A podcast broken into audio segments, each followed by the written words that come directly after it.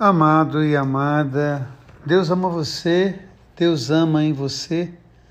A beleza da palavra de Deus, de conhecer a palavra, hoje olhando como a comunidade vai se expandindo, como os cristãos vão se formando, é interessante porque ao longo dessa semana a gente vai percebendo em Atos essa expansão.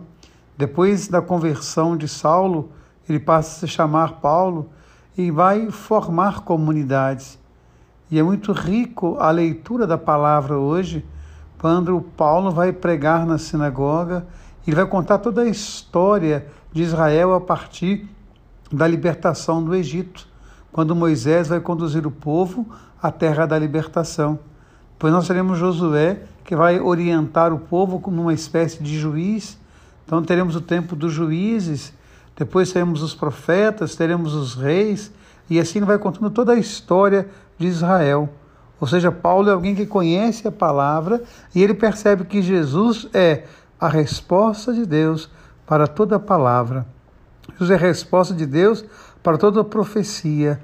Por isso, quando Jesus sobe ao Monte Tabor, na transfiguração, temos ali Moisés e Elias, a lei e os profetas ao lado de Jesus a riqueza da palavra hoje, mergulhar nessa palavra, deixar essa palavra mergulhar em nós. Riqueza ainda maior quando entramos no Evangelho. Jesus lava os pés dos discípulos e, ao lavar os pés, ele se assenta novamente e vai dizer aos discípulos: Vocês entendem o que eu acabei de fazer?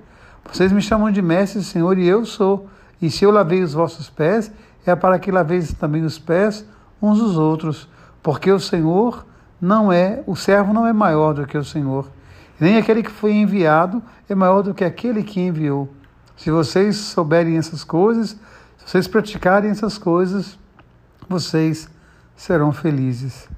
A beleza, então, de colocar a vida a serviço da vida, a riqueza do lava-pés.